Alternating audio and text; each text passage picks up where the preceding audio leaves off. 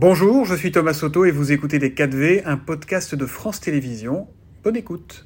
7h40 sur France 2, vous êtes bien devant Télématin. C'est l'heure des 4V, désormais l'interview politique. Javi Timbert, vous recevez ce matin Sébastien Chenu, député Rassemblement national du Nord et vice-président de l'Assemblée nationale. Bonjour à tous les deux. En effet, bonjour à tous, bonjour Sébastien Chenu. Bonjour monsieur. On va commencer par une citation. Le maintien d'Elisabeth Borne condamne le pays à l'impuissance et à l'immobilisme. Ce sont les mots, vous les reconnaissez, de votre chef de file, Marine Le Pen. J'imagine que vous les partagez. Mais en toute franchise, qu'auriez-vous dit si le président avait changé de Premier ministre? Vous n'auriez pas été satisfait non plus. Vous auriez sans doute euh, parlé d'un aveu d'échec. Quelle est votre, finalement, quelle est votre attente par rapport à ce gouvernement? Je partage évidemment les propos de Marine Le Pen, comme 6 euh, Français sur 10 qui souhaitaient voir euh, Elisabeth Borne partir, parce que c'est la prime à l'échec. Le maintien d'Elisabeth Borne à Matignon, c'est d'abord euh, cette prime à l'échec, à la médiocrité. La France n'est pas apaisée, contrairement à ce qu'avait demandé Emmanuel Macron. Madame Borne n'est pas capable de trouver des majorités et d'élargir des majorités. Donc par conséquent, elle n'est évidemment pas à sa place en réalité. il y a un Premier, ministre, de substitution que vous auriez, la qui, réalité, qui vous aurait satisfait? La réalité, c'est que personne n'avait vraiment envie, euh, visiblement, d'aller euh, se coller euh, à ce boulot parce que la politique qui est menée par le gouvernement est une politique qui appauvrit la France, qui crée des crises multiples, des crises sécuritaires, des crises sociales, des crises politiques, et que tant que ce gouvernement n'entendra pas ce que lui demandent les Français, c'est-à-dire un changement de cap total de la politique qui est menée. La politique que nous connaissons, hmm. c'est plus de dettes, c'est plus d'insécurité, plus d'immigration et les Français payent l'addition, comme on le voit d'ailleurs sur euh, l'électricité euh, en ce moment. les Français payent très cher les erreurs, les incompétences de ce gouvernement. L'électricité, on en parlait dans, le journal de 7h30. Avec d'autres, vous dénoncez euh, la hausse des tarifs d'EDF qui, qui, vont augmenter donc de 10% à partir du mois d'août parce que c'est la fin progressive du bouclier tarifaire mis en place par le gouvernement. Le gouvernement qui fait valoir que l'électricité en France, c'est objectif, reste néanmoins moins cher que par exemple en Grande-Bretagne, euh, en Allemagne ou, en Belgique. D'accord, mais, ça nous fait une belle jambe. Euh, si vous voulez, depuis six mois, plus 26% d'augmentation de l'électricité euh, en six mois. les Français cumulent ça avec une baisse du pouvoir d'achat, c'est-à-dire avec une inflation extrêmement forte sur l'alimentaire, une inflation extrêmement forte sur les énergies. à la pompe à essence, je vous rappelle que le prix de l'essence au litre est autour de 1,75, 78 euros. Donc c'est très cher aujourd'hui finalement de vivre en, sens, en, France. Et le gouvernement n'a pas pris les bonnes dispositions. Nous, on lui avait fait des propositions, car il pouvait changer euh, de direction. justement, Monsieur Chenu, euh, quand on tient les cordons de la bourse, comment on fait pour euh, maintenir un bouclier tarifaire qui, je le rappelle, coûte 110 milliards aux finances de la France, au budget de la France dont vous dénoncez euh, souvent l'endettement, entre 2021 et 2023. Qu'est-ce que vous feriez, vous, à C'est bien le problème, d'ailleurs, c'est que les Français, en fait, payent ce bouclier tarifaire, et là, ils vont payer le rattrapage. Marine Le Pen, d'ailleurs, l'avait dit en juin 2022. elle avait dit, elle avait dit je vais vous le dire, elle avait dit, il faudra payer ce rattrapage. Bruno Le Maire avait menti. Nous, on a proposé plusieurs choses. D'abord, la baisse de la TVA sur les énergies à 5%.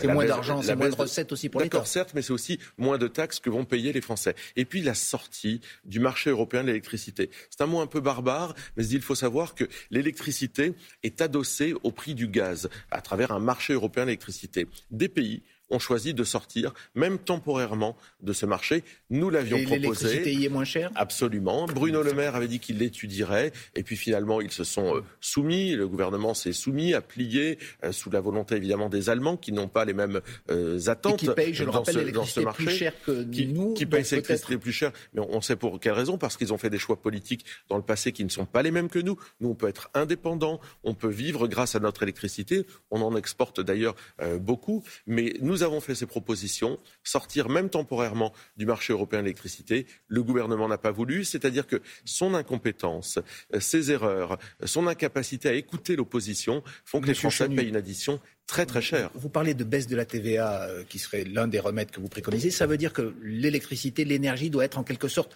subventionnée. Vous voulez aussi plus de services publics, plus de policiers, plus de justice. L'argent que vous prenez d'un côté, vous le récupérez non, parce que parce que euh, en ce qui concerne l'électricité, nous avons une indépendance. On a fait des choix dans le passé qui ont été certes abîmés, notamment par François Hollande puis par Emmanuel Macron sur le nucléaire. Les Français ont payé avec leurs impôts, ont fait des choix stratégiques, des choix politiques qui leur permettent une indépendance en matière, énergétique. Donc nous, nous disons, puisque les Français ont fait ces choix et les ont payés, ils doivent aujourd'hui en profiter et ne pas être à la remorque de l'Allemagne qui euh, nous oblige aujourd'hui à voir euh, ces prix augmenter très fortement. Alors un autre sujet, Monsieur Chenu, euh, après les violences urbaines, la loi d'urgence qui vise à accélérer les travaux de reconstruction dans les 500 communes, je le rappelle, qui ont été touchées par les émeutes débutées fin juin après la mort du jeune Naël à Nanterre. Eh bien, cette loi d'urgence, elle a été votée hier par tout le monde, à l'unanimité au Sénat. au Sénat. Elle va arriver à l'Assemblée nationale, dont vous êtes le vice-président. Est-ce que vous aussi, au Rassemblement national, vous allez voter cette loi? Écoutez, on, va regarder parce que moi, je vais vous dire,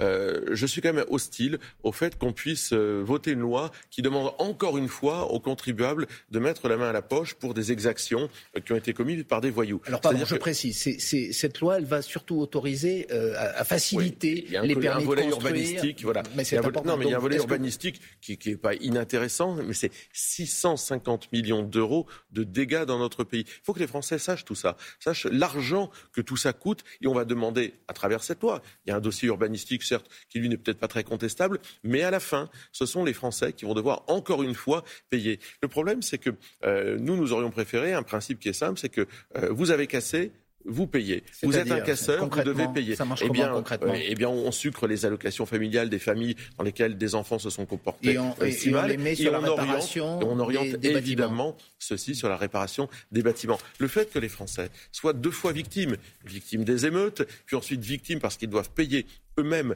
euh, la casse de ces émeutes me semble être quelque chose qui n'est pas tout à fait simple. La finalité de, ce que vous dites, c'est que vous ne voterez donc pas cette loi proposée par le gouvernement. Pour l'instant, nous sommes réservés. Pour l'instant, nous sommes très réservés parce que l'idée, à chaque fois, de revenir à la case départ et de dire aux Français finalement, faites encore un effort, c'est à vous de payer, et qu'en face, rien ne change. Je précise que cette loi, ce n'est pas que euh, un effort demandé aux contribuables, mais, c'est essentiellement une facilitation. au bout du compte, qui met la main à la poche, c'est le contribuable. Mais on aurait pu, le gouvernement aurait pu euh, proposer des lois qui ne coûtaient rien, par exemple revenir sur l'excuse de minorité. Moi, j'ai déposé avec les députés du Rassemblement national une proposition de loi qui revient sur l'excuse de minorité. Le gouvernement aurait pu faire des gestes qui montraient qu'il reprenait la situation en main. Rien du tout, retour à la case départ. Est-ce que vous donnez acte au gouvernement d'avoir su rétablir un certain ordre euh, Les répliques que certains redoutaient dans les nuits du 13 ou 14 juillet ne, se sont pas produites? Est-ce bah, que finalement, le retour à l'ordre s'est quand même produit? Mais Il est évident qu'en transformant la France en Fort Knox euh, les 13 et 14 juillet, heureusement qu'il y a un peu de résultat. Heureusement qu'en mobilisant euh, ces forces de l'ordre si courageuses, si malmenées, si mal payées, eh bien oui, heureusement qu'il y a un peu de résultat. Vous n'auriez pas fait autant Donc, si vous étiez aux affaires? Mais évidemment, mais je pense qu'on n'aurait pas fait les mêmes choix en ce qui concerne la sécurité, en ce qui concerne la façon dont ce gouvernement gère le pays depuis si longtemps. Euh, quand j'entendais Gérald Darmanin nous dire il y a un an, je fermerai tous les points de deal on est un an après, je crois que les Français ont les yeux ouverts. Donc la situation est très dégradée. Le gouvernement porte une très très lourde responsabilité, mais euh, malheureusement, on reviendra toujours à la case départ parce que rien n'est fait sur le fond. Est-ce que vous craignez une rentrée agitée dans l'hémicycle, cette Assemblée nationale dont, vous êtes le président? Le gouvernement euh, se tarde Vice-président. Vice-président, excusez-moi. Merci de me donner du galon. Mais... Non, non, non, vous êtes bien le vice-président et j'ai d'ailleurs une question à ce sujet. Euh, le, le, gouvernement se targue d'avoir quand même réussi à faire passer un grand nombre de textes. Il y a eu des 49.3, mais aussi beaucoup de textes votés à la majorité. Oui, il y a eu surtout une façon assez brutale de gérer euh, l'Assemblée nationale. Le gouvernement euh, fait peu de cas euh, des députés. moi, je souhaite que les choses s'apaisent dans le pays, qu'elles s'apaisent pour les Français, qu'elles s'apaisent aussi dans les débats que nous avons à l'Assemblée nationale. nous, les députés du Rassemblement national, on s'oppose et on propose. C'est notre façon de faire. C'est vrai qu'en face, il y a des députés d'extrême gauche qui, eux, tapent sur l'institution pour pouvoir la, la déboulonner. Bon, nous, on a une approche différente. On propose parce qu'on pense que les Français ont besoin d'autres solutions. Leur montrer qu'on peut faire autrement. Mais vous ne voulez pas de dissolution bah, Écoutez, elle viendra, elle s'imposera peut-être d'elle-même si à un moment euh, la machine est bloquée. Mais nous, nous sommes prêts. Si demain il y a une dissolution, on va devant les électeurs. Nous n'avons aucun problème avec ça. Merci Sébastien Chenu, vice-président de l'Assemblée nationale, l'un des vice-présidents et député RN du Nord. Merci beaucoup. Merci. Merci. C'était Les 4V, un podcast de France Télévisions. S'il vous a plu, n'hésitez surtout pas à vous abonner. Vous pouvez également retrouver tous les replays en vidéo sur France.tv.